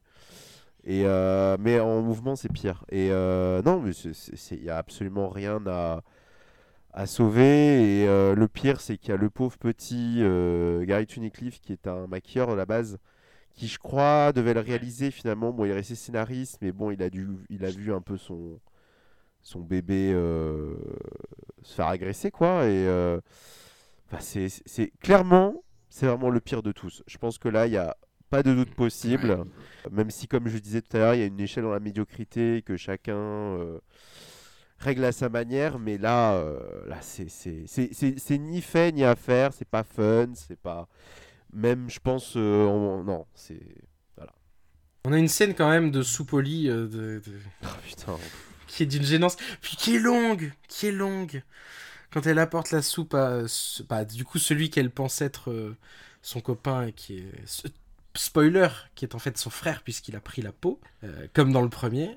Oh là là, on a une Non. scène d'une gênance. Ah, mais tout le, Ah, film, tout le film est gênant. Par contre, si- oui, il y a un point positif le film fait 1h15, donc ça au moins. euh, C'est le plus court des Hellraiser. Franchement, euh, ils ont pensé à nous, ils se sont dit quand même, on va pas faire, euh, on va pas faire durer la sauce. Non, mais voilà. Franchement, voilà. Voilà, non, non, infer- infernal. C'était 2011. Il y a un hiatus de, de, six, de six ans avant le prochain. Et, et c'est pas mal. Ça, ça laisse le temps de réfléchir, ça laisse le temps de, de reconsidérer des choses. Et on arrive en, en 2018 avec Hellraiser Judgment, qui est scénarisé et réalisé par Gary Tunnicliffe. Et qui essaye des choses. Qui Ah oui. essaye des choses. Qui, pour le coup, euh, bah, nous essaye d'amener avec peu de choses, hein, c'est-à-dire que le budget est toujours aussi, euh, aussi limité, et enfin, c'est tourné globalement euh, dans les quatre mêmes décors, hein, on va pas se mentir, avec des acteurs qui sont, qui font ce qu'ils peuvent. Il y a, il y a notamment Oui, dans, oui, dans la oui, distribution, qui vient faire coucou. étonnant. Voilà. Et, et donc, pourquoi pas? Et hum, disons que ce qu'il essaye de faire, c'est d'amener un nouveau pan de mythologie. C'est-à-dire d'amener euh, si les tortures infligées par les Cénobites sont les enfers, qu'en est-il du purgatoire? C'est-à-dire comment sont choisies euh, les, victimes dans une phase de stase et de euh, jugement, comme le titre du film? Donc on a un personnage qui est l'assesseur, je crois, qui, qui, commence par poser quelques questions, et puis euh, il y a tout un rituel un peu chelou, avec des pas oui. femmes topless, voilà, qui se font asperger de, de, de, de, de, de, de liquide sanguinolent. Il y a quelqu'un qui vient manger la liste de crimes, personne qui est jugée, et qui la régurgite de façon plus ou moins violente. Et, et ça commence comme ça, dans une ambiance très très très très bizarre, euh, très horrifique, très post-saut aussi, très post-torture porn, avec des jeux pas très évidents sur les lumières, sur les effets spéciaux, sur le montage, mais ça essaye, ça essaye de faire des trucs, et puis après ça enchaîne sur un film un peu plus classique, avec une enquête, avec des flics, qui enquêtent sur un tueur en série euh, qui s'appelle comment, le le Percepteur, si je me Ils rappelle enquêtent 20 minutes. hein. voilà, ils enquêtent 20 minutes et puis tu comprends très bien le truc, c'est-à-dire que c'est, ça, ça- ça va être le twist euh, de- des autres films, c'est-à-dire que ça va être le flic qui enquête, en fait, le suspect, voilà, je spoil, oh pardon. Mais en même temps, on en est rendu au dixième film, on n'en est plus à ça près, voilà. Et fi- film court, film euh, qui arrive à boucler plus ou moins des choses avec un nouveau Pinhead qui a à nouveau du maintien, qui arrive qu'on voit au début euh, très très euh, brièvement et qui dit bon il faut trouver il faut trouver des âmes torturées euh, faites-moi ça et puis il revient à la fin. Là c'est moins ambiance punk à chien dans Robocop 3 c'est-à-dire qu'on a un Pinhead qui arrive à se tenir à peu près mais ça pue le manque de thunes. Ça pue le film inutile et la tentative de relance de la franchise en essayant d'envoyer un ballon sonde. C'est quand même pas grand-chose. Le, le pauvre Gary, qui je pense est vraiment un, un fan, je pense qu'il a fait ce qu'il pouvait, mais ça s'est pas passé comme prévu. On lui a sucré le script qui apparemment était trop dégueulasse. On lui a, enfin, je pense qu'il lui est arrivé beaucoup de choses. Mais comme je disais, moi, je, je m'attendais à rien vu le précédent surtout, et le début est quand même franchement surprenant et franchement dégueulasse, il faut le dire. Ouais, ouais. Et franchement, je suis arrivé à un moment, je me suis dit, ah putain, il se passe quelque chose. Il y a une idée, il y a même quelque chose. C'est même, il y a même des idées que je pense n'auraient pas renié euh, Barker. Mais voilà, le problème, c'est que Gary Tunnicliffe est un maquilleur, ce n'est pas un réalisateur qui fait ce qu'il peut. Mais euh, je trouve que déjà, c'est un bon énorme d'avoir réussi, à faire un film qui, qui est assez poisseux, assez sale, qui tente des choses, avec un Pinehead qui est en effet acceptable. Je, voilà, je vais pas jusqu'à dire que c'est le digne remplacement de, remplaçant de Doug Bradley, mais ça va. Franchement, vu ce qu'on a vu précédemment, ça va. Et euh, ouais, le film, voilà, comme tu le dis, euh, tente des trucs, euh, se réussit pas forcément, mais il se passe quelque chose. Et ça a être pas très beau, et voilà, il peut avoir un manque de budget, je, je, je trouve qu'on est quand même beaucoup plus proche de ce que devrait être un Air Laser que tout ce qu'on a pu avoir précédemment. Euh. Bon, par contre, la fin, bon, voilà. Ah oui. C'est compliqué, Ça, hein, j'étais en train d'y penser C'est quand compli- tu le disais, c'est là. compliqué, mais bon, euh, voilà, hein, euh, c'est bon.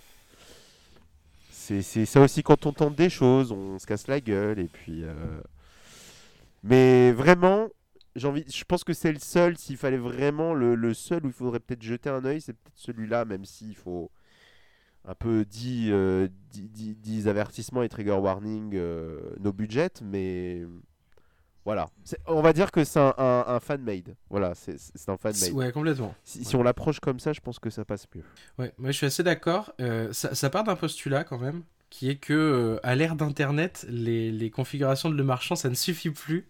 Il y a toute une maison en fait qui est un style de puzzle, pas, pas parce qu'elle est énigmatique, mais parce que ce qui s'y passe à l'intérieur est dans un espèce d'autre espace-temps, vu que ça se passe, ça se passe en enfer. Et, euh, et dans cette maison, ils attirent euh, bah, les pervers du coin. euh, pour peser leur âme et bah, établir leur culpabilité et les torturer.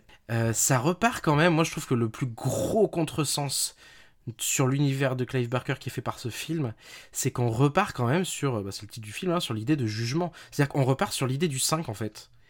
Et, et je trouve ça extrêmement bizarre de la part de quelqu'un qui euh, bah, a l'air de quand même d'apprécier euh, non seulement ce qu'il fait, puis la saga, et puis surtout qui a apporté tout un tas d'idées quand même. euh, on a parlé du boucher, on a parlé de l'assesseur, mais aussi le boucher, tout ça. Il y a, il y a des personnages autour de Pinhead qui font fonctionner en fait cette espèce ben, de, de hiérarchie bureaucratique, parce qu'il faut dire aussi que Judgment est sorti maintenant après les Évangiles écarlates. C'est-à-dire qu'à partir du 2015 ou 2016, je sais plus, voilà, les Évangiles écarlates, euh, c'est sorti. Et ben, euh, Hellraiser 10, euh, il est sorti au, au moins deux ou trois ans après. Et, euh, et que ça ne l'utilise absolument pas. hein. C'est pas, ça, ne- ça- ça ne va pas piocher les idées. Mais ça, il y a quand même ce truc de, de, de, de- oui, de, bureaucratie dans, dans l'enfer, dans le macabre, qui est retrouvé là, mais avec, comme je dis, cette espèce d'énorme contresens sur, euh, sur ce qu'est, euh, ce que sont les enfers et ce qu'est Pinhead. C'est-à-dire que Pinhead, il n'est pas là pour juger quoi que ce soit dans, dans l'univers de, de Clive Barker. Et oui, bon bah oui, voilà, ça a plus de, ça a pas de, ça, ça, ça a pas du tout de budget, mais, euh, mais au moins, c'est vrai que la première scène laisse, enfin, la première scène, elle promet des choses des promesses qui ne peuvent pas être tenues par la suite parce que euh, c'était pas possible de faire se passer le, soit le film dans la maison, soit, euh, d'ouvrir plus et de, de- de- d'avoir des vrais décors. Cette promesse est pas tenue, mais il y a quand même plus de trucs, il y a immensément plus de trucs que dans le précédent. Euh, ça essaie de reprendre les délires de euh, mêler euh, ben, euh, un peu cul et souffrance, mais alors là dans une perspective beaucoup plus hétérosexuelle. hein. c'est aussi un truc, ça, c'est que quand tu lis du Clive Barker et quand tu vois les adaptations, tu sens quand même qu'il y a un prisme qui est très différent. hein. C'est euh, du, du côté de ceux qui font les adaptations. Le regard n'est pas le même. Et ouais, ouais, ouais, non, sinon c'est pas. Au bout d'un certain temps, bah, le film part en couille, quoi. On s'en fout de l'enquête. Euh, Et, euh, et ça part, ça part en cacahuète et euh, et il y a du twist, bah ouais, pareil quoi. Euh, Elle a Hellraiser 5. Et ouais, et, et la fin, La fin, c'est n'importe c'est vrai que la fin, alors, il y a un espèce, c'est quoi, c'est un ange ou un archange, je sais plus, qui débarque euh, sous la forme ben, d'une d'une femme et qui va euh, se confronter à Pinhead et euh, ben voilà quoi, pour vous pour vous donner la fin, euh, Pinhead est renvoyé à l'état d'humain et on se rend compte que c'était. Sais- on sait pas s'il est renvoyé à sa vie d'avant. C'est un clochard. Oui, c'est ça. C'est très, oui, très ça. bizarre, très très bizarre. Mais avant ça, en fait, il y a le twist interdit de C'était moi depuis le début, Ouais. avec cette, euh, cette espèce de jurisprudence euh, Guillaume Canet dans Vidoc, c'est-à-dire c'est moi l'assassin, mais du coup pourquoi j'enquête, pourquoi je fais telle scène à tel moment, tu vois? Il y a euh, le côté euh, les deux frères avec une femme entre deux pour essayer de revenir un petit peu au, au premier film, et tout ça se pète la gueule. C'est-à-dire que c'était la, la, la, la, la métaphore de Jérémy tout à l'heure. C'est euh, bon, je veux bien que tu essaies des trucs et tu te pètes la gueule, mais tu te relèves et tu te repètes la Mm. gueule et tu te repètes la gueule et tu te repètes la gueule trois fois d'affilée, quoi. C'est euh, Ouais. et avec un épilogue, avec une scène post-crédit qui n'a aucun Ah sens oui. aussi. Ah, la fameuse. Parce que il y a la scène post-générique quand même, c'est-à-dire que tu as toutes ces histoires-là de d'Archange, de Pinette qui devient un clochard, de euh, tout ça. Et tu as la scène post-générique, euh, c'est, euh, je sais pas, quelques années plus tard à Hanovre. Et tu as des témoins de Jéhovah à vélo qui arrivent et qui sont euh, plus ou moins bah, récupérés par les Cénobites, quoi. Et tu te dis, mais, pour... mais enfin, je me suis dit, mais, mais pourquoi Hanovre? Pourquoi les témoins de Jéhovah? Pourquoi à vélo? Qu'est-ce qui se passe? Bah c'était, comme je dis, c'était les pervers locaux. J'étais très perturbé. J'étais très perturbé. les pervers locaux, Ouais. bah, il, il s'avère qu'à Hanovre, les pervers locaux, c'était des témoins de Jéhovah à vélo. Il y a un truc qui m'a dérangé aussi quand même, c'est le essayer de donner un caractère littéraire aux méchants. Tu sais, à Sean, qui cite euh, la Bible et qui cite... euh, Enfin non, pas que, la- pas que la Bible d'ailleurs, il cite euh, d'autres bouquins. Et t'as vraiment ce côté... euh, En fait, c'est c'est terrible, mais L'acteur, l'acteur est mauvais aussi. puis hein. quand, quand j'y pense, il fait un peu comme dans le 5. En fait, c'est terrible, mais je crois que l'inspiration la, plus directe euh, qu'a ce film, c'est Hellraiser 5, en fait. C'est Inferno. Oui, il y a ce même le- côté, bien mal, on juge, on juge Oui. pas. Puis t'as le flic euh, qui est impliqué dans l'enquête, qui se donne des airs littéraires, enfin, qui se, qui se pense beaucoup plus intelligent que, que tout le monde autour. euh, Il est, il est malheureusement, il c'est vrai qu'il il est beaucoup trop proche du 5 à mon goût maintenant que je- maintenant que j'y pense. Hellraiser Jugement euh, 2018. Encore un, hiatus. Et on arrive au reboot. On arrive à la, la raison euh, de cette aventure euh, podcastique en deux épisodes. Le film euh, réalisé par David Bruckner en 2022. Alors David Bruckner, un réalisateur euh, qui a, qui a sa petite renommée. Moi j'avoue que j'étais pas franchement euh, séduit par le, le film Omnibus euh, The, The Signal. Enfin, beaucoup moins que sa fameux petit camarade. Le rituel en 2017, j'avais trouvé ça Pas Sympa. mal, attends, c'était chouette le rituel. Oui, mais toi, t'es une bitch à Folklore. Je- complètement. Avec tout le, res- tout le respect que je te dois, euh, euh, voilà. Et par contre, j'avais trouvé la prod du nombre étonnamment convaincant. Avec euh, une petite touche euh, Stephen Kingesque, euh, mais un petit peu subvertie, que je trouvais vraiment pas mal. Et c'est d'ailleurs les deux mêmes scénaristes euh, auxquels on a collé euh, Hélas. cette saloperie de David S. Goyer. Voilà. Voilà, Je pense que. Bah, après, on va tout lui mettre sur le dos. On va tout lui mettre sur le dos à Ah, David complètement. Moi, c'était mon but en fait. Là, je suis là pour ça. Très bien. Très bien, je ne t'en empêcherai pas. Et donc, on arrive avec cette, ce reboot, nouvelle version de Hellraiser, avec de nouveaux Cénobites, avec une nouvelle incarnation de Pinhead, que je trouve très, très, très, très bien incarnée par Jamie Clayton, qui respecte, enfin, un peu au prou, après, euh, chacun fait ce qu'il veut, hein, mais c'est l'androgynie du prêtre des enfers, elle est, elle est là depuis le début, et elle est toujours là dans les évangiles écarlates, et, euh, et c'est quelque chose qui est très, très, très, très bien incarné. Je trouve que vocalement, elle est faite, que euh, sa présence physique est parfaite aussi là-dedans, le, enfin, la direction artistique, le nouveau costume est absolument incroyable, et bon, mais du temps à arriver, puis les nouveaux Cénobites aussi sont, sont plutôt pas mal, même si c'est peut-être un petit peu décevant par rapport au potentiel qu'il pouvait y avoir, mais voilà. Le film a vraiment de la gueule. Il y a un, un méchant euh, joué par Goran Visnik, que- qui est un acteur que j'aime bien, qui est un acteur euh, qui a, qui a eu une carrière euh, complètement cabossée, mais euh, moi que je trouve euh, tou- tou- toujours sympathique et qui là est vraiment bien. Et le film, le film a des problèmes. Le film a des problèmes, mais moi je l'aime. Bah, en même temps, vu ce qu'on s'est tapé là. Voilà, mais parce qu'on a vu les dix, les, les, les- les dix films euh, d'affilée et que du, euh, allez, du 5 au 10, c'est quand même pas possible. Enfin, même du, du 3, il y a des problèmes. Voilà, disons, disons-le. Enfin, les, les nouveaux personnages, les, les victimes de Pinhead, ça charge peut-être un peu trop la barque, mais moi, ça ne me dérange pas outre mesure. Moi, je suis pas dérangé par le, euh, ou je mets des guillemets de 14 mètres de haut, par le wokisme, qui a été vu par certaines personnes, que ce soit par le, le nouveau casting de Pinhead, que par le fait qu'il y ait un couple homosexuel, qu'il y ait une héroïne. Enfin, chaque fois qu'il y a une héroïne dans un film d'horreur, maintenant, Déjà c'est une héroïne euh, dans quoi qu'il arrive.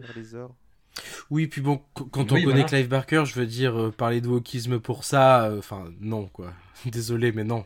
Voilà. Moi, la, la, la principale euh, critique que je pourrais adresser, euh, que, qui m'a été transmise par mon camarade de Mad Movies, Laurent Duroche, euh, que je salue, c'est que effectivement, il manque le côté euh, horny. Eh oui. Ouais, Et voilà, qu'il y a, il y a du sexe dans ce Hellraiser-là, mais il est interruptus, quoi. C'est là, mais c'est ah, Bah. ça ne sert pas les mêmes dessins, et c'est même, euh, ça va même à contresens à ce niveau-là, quoi.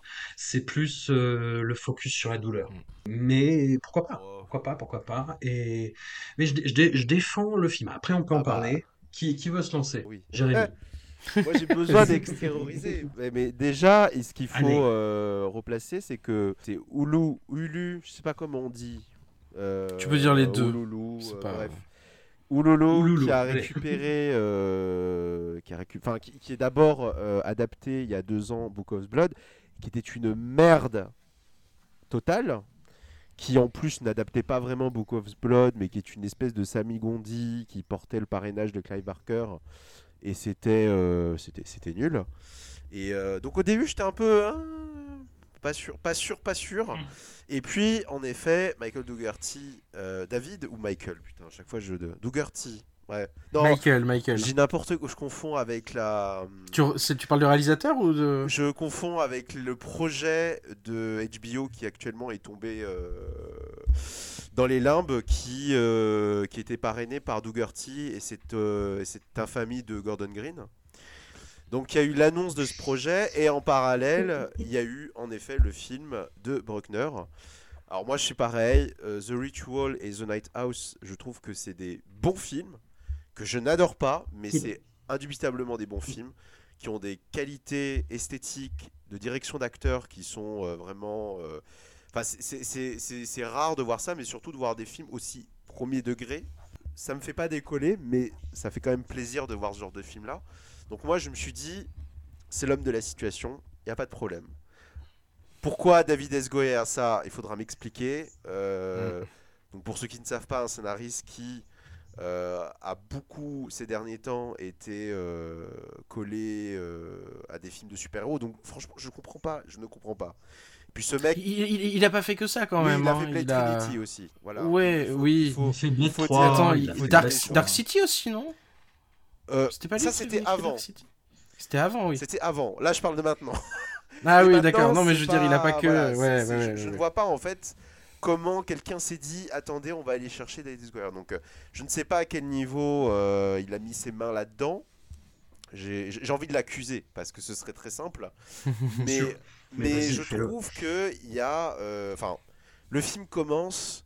Et déjà, le fait de voir une orgie semi-habillée de loin, une mort hors champ, j'étais genre, Hmm, je sais pas. hein. Et puis soudain, il y a une scène où on voit des colocs en train de s'engueuler dans une pièce, dans un appartement, et je m'étais dit, Hmm, est-ce que je suis en train de regarder un air laser? Et tout le film ensuite ne faisait qu'au confirmer que ça, c'est-à-dire que euh, c'est des, euh, des, des petits clichés, des petits trucs que j'ai pas très envie de voir, de la phase de ah je ne suis pas folle, vous savez, à le fameux moment où tu viens interroger Oui. le dernier témoin qui évidemment va mourir juste après puisque sinon c'est pas drôle. Et à côté de ça, on a en effet une photo qui est très belle, on a une direction artistique qui est très maîtrisée. Il y a les nouveaux Cénobites que moi j'aime bien, je sais qu'ils ont fait, euh, ils ont été très discutés parce qu'il n'y a plus de cuir, voilà. Mais moi j'aime bien le côté fashion un peu, euh, un peu torturé. Mais le film, dans sa deuxième partie, devient un slasher haut de gamme. C'est euh, c'est un slasher haut de gamme, euh, mélangé à du Scooby-Doo, il y a du 13 fantômes, avec des gens qui courent dans des couloirs. C'est un film de couloir, voilà, c'est un film de couloir, avec des gens qui courent. Il manque Mathieu Lillard, c'est ça que tu es en Euh, train de dire. presque, il est presque. Et euh, un film qui malheureusement est hyper sage, c'est-à-dire qu'on a maxi deux scènes de torture, dont une qui je trouve est assez gratuite et qui est, c'est la fameuse scène de fin qui je trouve dit juste quelque chose qu'on sait déjà plus ou moins. Bon, en plus, je trouve ça, enfin, je trouve la scène très moche en plus visuellement. Il y a en effet pas du tout cet aspect sexuel, c'est-à-dire que le, le, le, mec s'est dit, je vais mettre deux mecs torse nu et un couple gay, ça va passer crème. Et en fait, non, bah non, en fait, Clive Barker, c'est pas ça. Il y a pas du tout cet aspect déviant là. C'est du, du, du bel ouvrage, c'est de belles images, mais euh, et personnellement, j'ai eu beaucoup de mal à être concerné par euh, ces courses poursuites. Parce que je disais Scooby-Doo, mais c'est ça, hein, c'est euh, ah viens, je t'attrape le cube, non, machin. euh, va à gauche, va à droite, euh, la pièce est fermée, la pièce est ouverte. On est dans une maison en Voilà. forme de, de cube, euh, configuration le marteau. Voilà. Ce qui reprend l'idée du cadre. mais euh, mais on pas, euh, enfin, c'est de belles idées, mais je trouve que finalement le le, le, le, le fond est tellement peu intéressant. Et puis, euh, moi personnellement, le personnage de ce milliardaire qui est une espèce de, pseudo-Franck, parce que c'est aussi un mec qui a voulu découvrir ce que c'était l'autre côté, j'ai pas du tout aimé. Enfin, en plus, le mec, euh, à la fin, enfin, je sais pas, il a utilisé pendant des années euh, le cube comme une hotline, et là, il est en mode Ah bah ça fait mal en fait. Bah oui, c'est.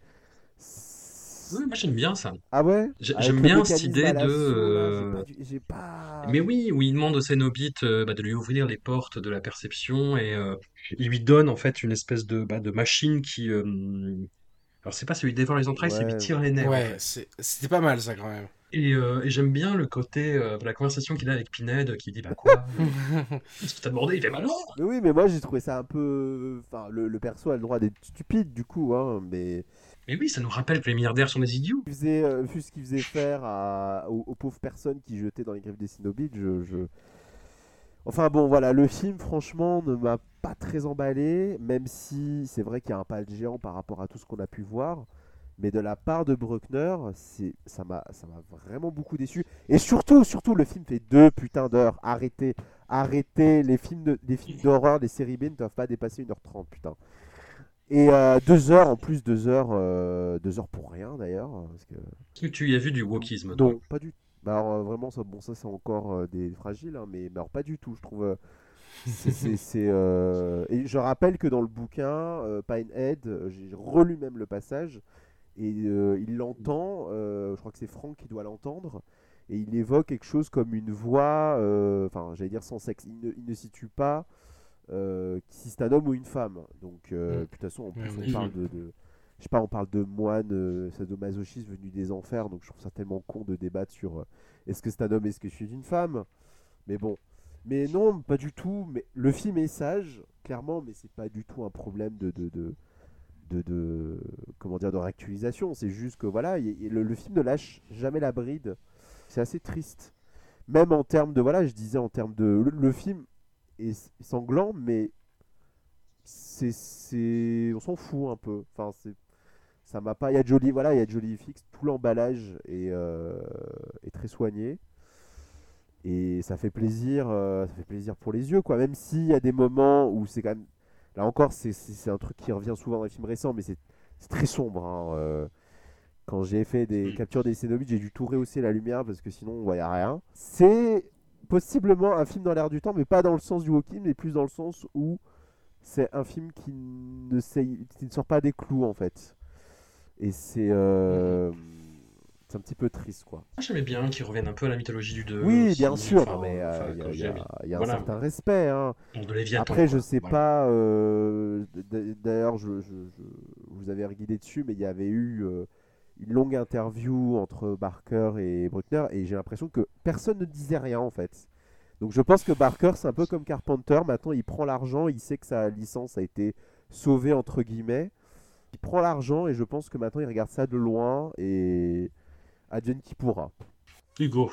Ouais, alors ben, je, je- me suis fait les films vraiment dans l'ordre, c'est-à-dire que là, dans toute la, dans, dans, dans toute la deuxième moitié de la saga Hellraiser, pour le coup, il n'y avait pas grand-chose que j'avais vu. Et du coup, je me suis fait vraiment dans l'ordre, c'est-à-dire que je me suis euh, lu le bouquin, j'ai regardé les films, j'ai lu les Évangiles écarlates, et là, j'arrive vraiment en ayant, euh, ben voilà quoi, j'ai vraiment attendu d'avoir tout lu et vu pour, euh, pour regarder celui-là, et bon bah forcément, en arrivant après les derniers, il y a des trucs qui font plaisir parce que on a l'impression que enfin on donne un peu euh, les moyens à une histoire dans l'univers d'Hellraiser de se de s'épanouir du carcan euh, malheureux des, des, petits budgets et des contraintes de, des précédents épisodes. Ce qui n'empêche pas le film de moi il y a des trucs que je trouve vraiment mais dommage mais d'emblée quoi.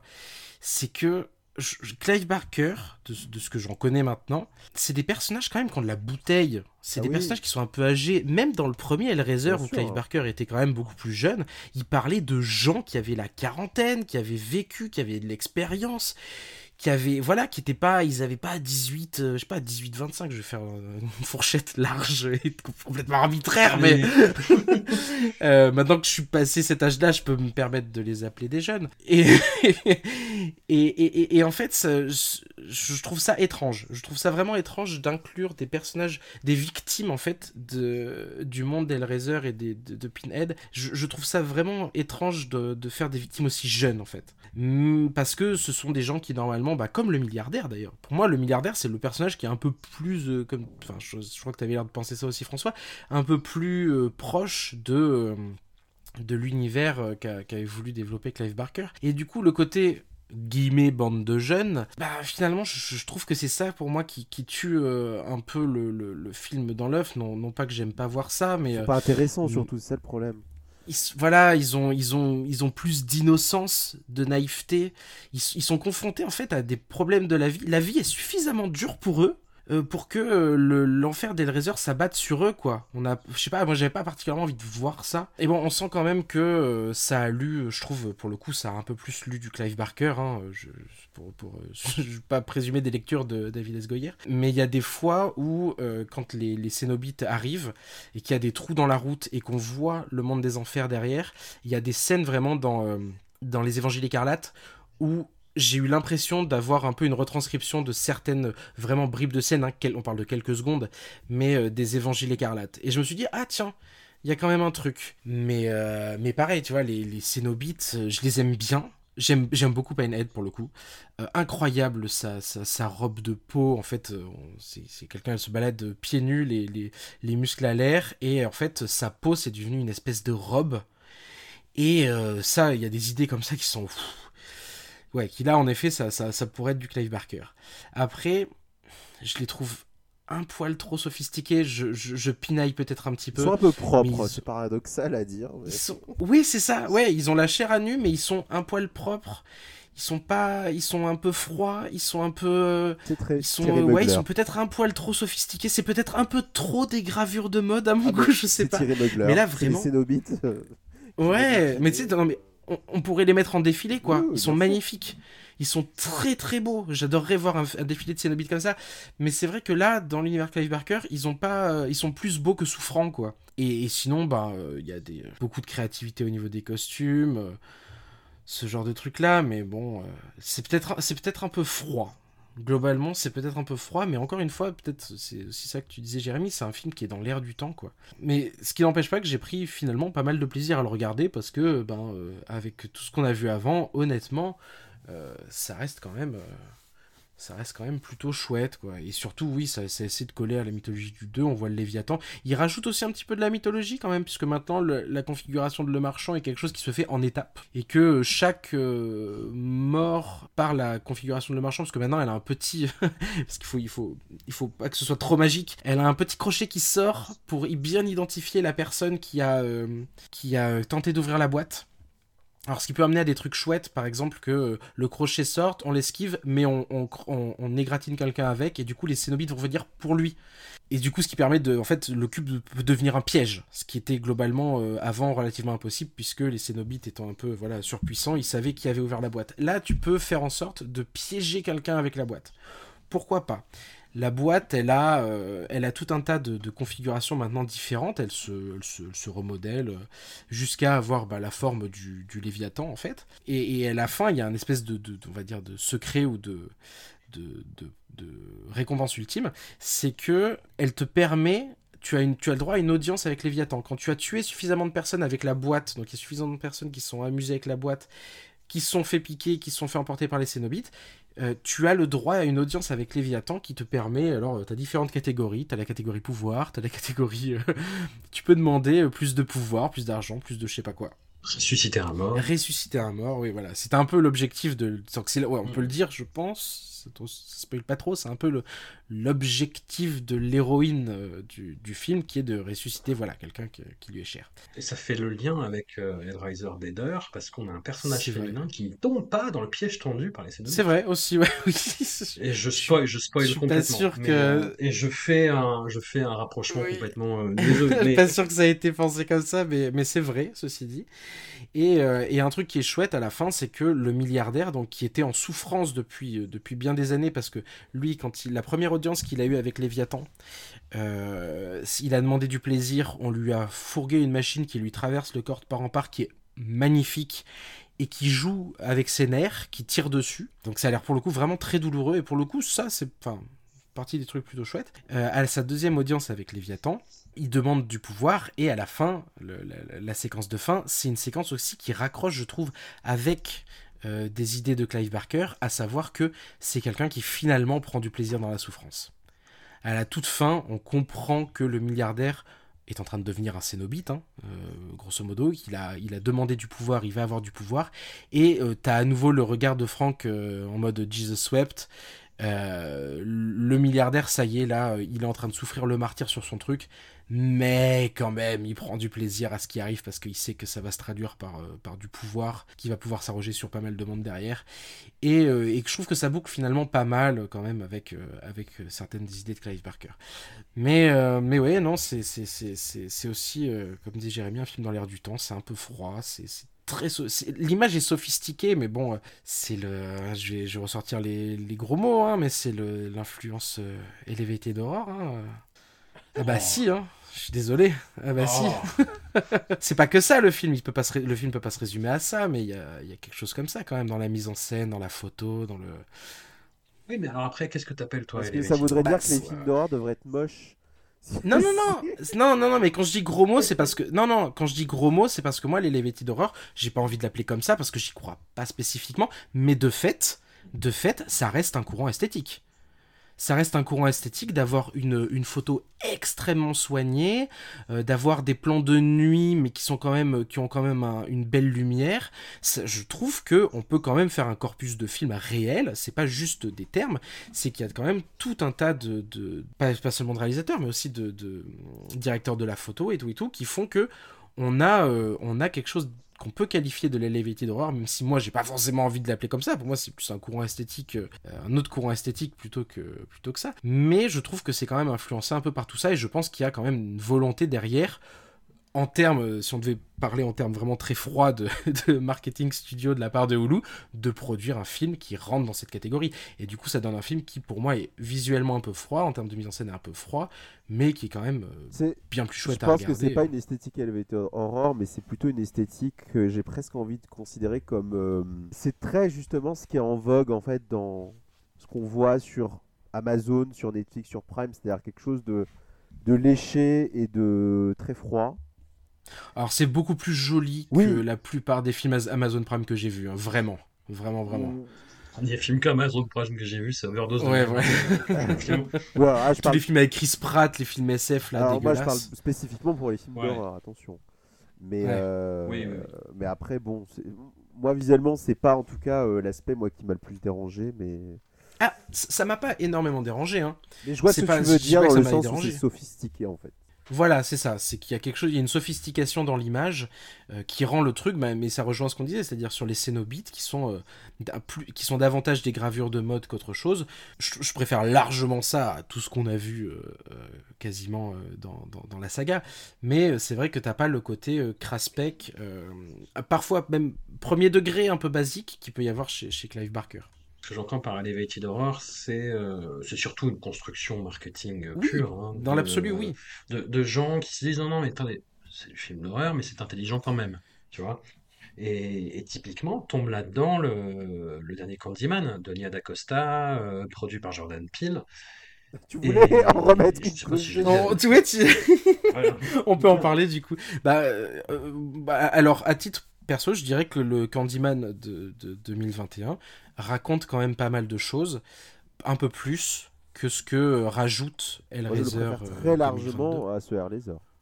Ouais, ouais, ouais. Parce que quand même, on- je sais pas si on va, on va digresser dessus, mais il y a quand même un truc sur la gentrification. Il y a, il y a la suite du propos Qui était déjà dans c'est la Bernard suite. Pour moi, c'est la suite du propos. C'est, c'est les, c'est, ouais, c'est- ouais. Je, suis d'accord qu'il y a ce truc-là. C'est un legacy Mais, mais, mais non, et en plus, c'est pas complètement de la gentrification parce que c'est quelqu'un qui n'habitait pas, la, la- la- la chercheuse dans le film, elle, euh, elle n'y habite pas, elle va voir. Et il y a, on, on sent que le processus de gentrification, il va bientôt arriver, il va bientôt advenir.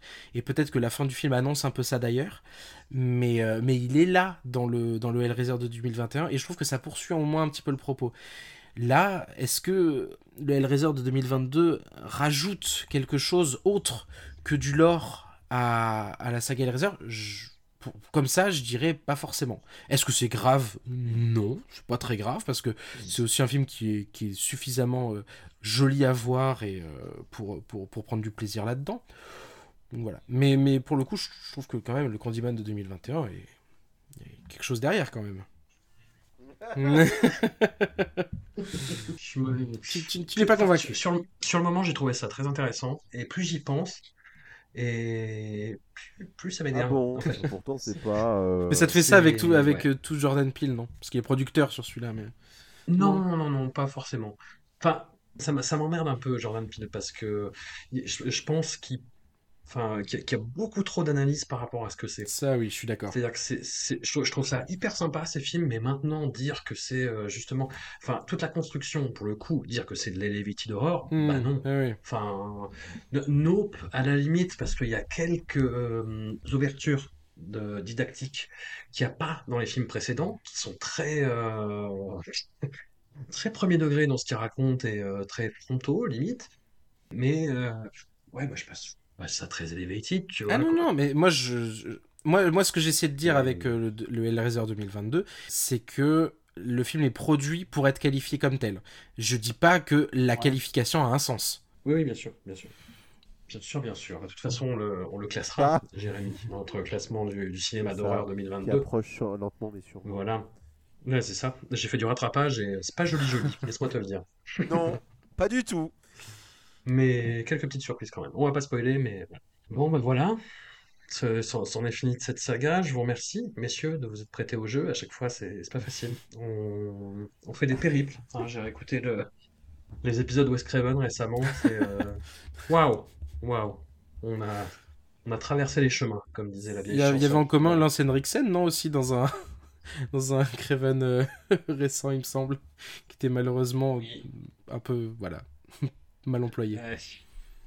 C'est ça. Voilà, où est-ce qu'on peut vous retrouver, messieurs? Hugo, quid de tes activités podcastiques? Ont-elles repris Alors euh, non, pas encore, mais euh, vous pouvez me retrouver chez moi, mais je suis pas sûr de pouvoir accueillir tout le monde. Euh, non, du coup, bah oui, vous pouvez toujours écouter des épisodes d'inspirés de faits réels. euh, on, va, en- on va en sortir un euh, d'ici d'ici Noël peut-être, si, on, si on a le temps. mais oui, ou sinon, bah j'allais dire sur Twitter, mais en fait non, de moins en moins. Finalement, hmm, sur Mastodon. sur Mastodon. Moi, comme d'habitude, sur Chaos et puis sur Twitter. Même si euh, là, on est dans une période où, je sais, c'est- les fins d'année, c'est les incertitudes, on, on, on prépare les tops, tout ça, on rattrape. Ouais, ouais, ouais, ouais, moi je, est déjà prêt. Je tiens la liste, vous savez, de tous les films que je vois, et euh, bon, c'est déjà prêt. Je fais, je fais bouger d'une place ou deux, mais ce sera bien, ce sera bien. Je vous demanderai vos tops en tout cas. Est-ce que euh, on se referait pas une intégrale, mais en, en 2023? Mais bien On se laisse un petit peu de temps, on se oui. Voilà. Je sais pas, euh, on, on était parti sur Cronenberg ou Romero, comme. Ah, moi je suis, je suis chaud pour les deux, moi. Oui. Peut-être, euh, ouais, non, je suis chaud pour les deux, comme tu veux. Cronenberg, l'avantage, c'est que j'ai tout Ah revu bah, il y a pas longtemps. c'est pas- pour bien, c'est bien en tête, mais on peut peut-être espacer, justement. Et, et Romero, je me disais que je reverrais bien certains films, Ouais. que je reverrais bien Martin, que je reverrais bien Survival of the Dead que j'ai pas vu depuis, euh, je sais pas, c'était 2009, je crois. Romero, je pense que ce serait beaucoup plus compliqué qu'on ne le pense. Et ce serait beaucoup plus la discorde. Parce que c'est pas quelqu'un comme Craven où il y a eu des. Ou, ou Argento où tu sais, il y a vraiment eu des scissions, où là on peut dire là ça va pas. Romero, je pense que c'est beaucoup plus compliqué. Voilà. Ouais. Du coup, c'est plus c'est passionnant, mais c'est compliqué. Ah non, puis j'en ai revu deux, trois là où, Hum, tiens, mon avis a évolué et c'est pas mal. Dans- en, en bien ou en mauvais d'ailleurs. On verra. Bah écoutez, on, on partira sur Romero. Jérémy, on se revoit d'ici la fin de l'année pour, euh, pour boucler ce, top horreur euh, 2022. Voilà, on a, on a fait la liste et... euh, voilà. putain, j'ai vu Terrifier 2 là. Oh la vache, quel Ah. enfer. Mais bon, on en repar- on en parlera, on en parlera. Merci à vous. J'ai toujours envie de spoiler les épisodes d'après, mais je ne vais pas le faire. Merci à vous et à très À bientôt. bientôt. Salut.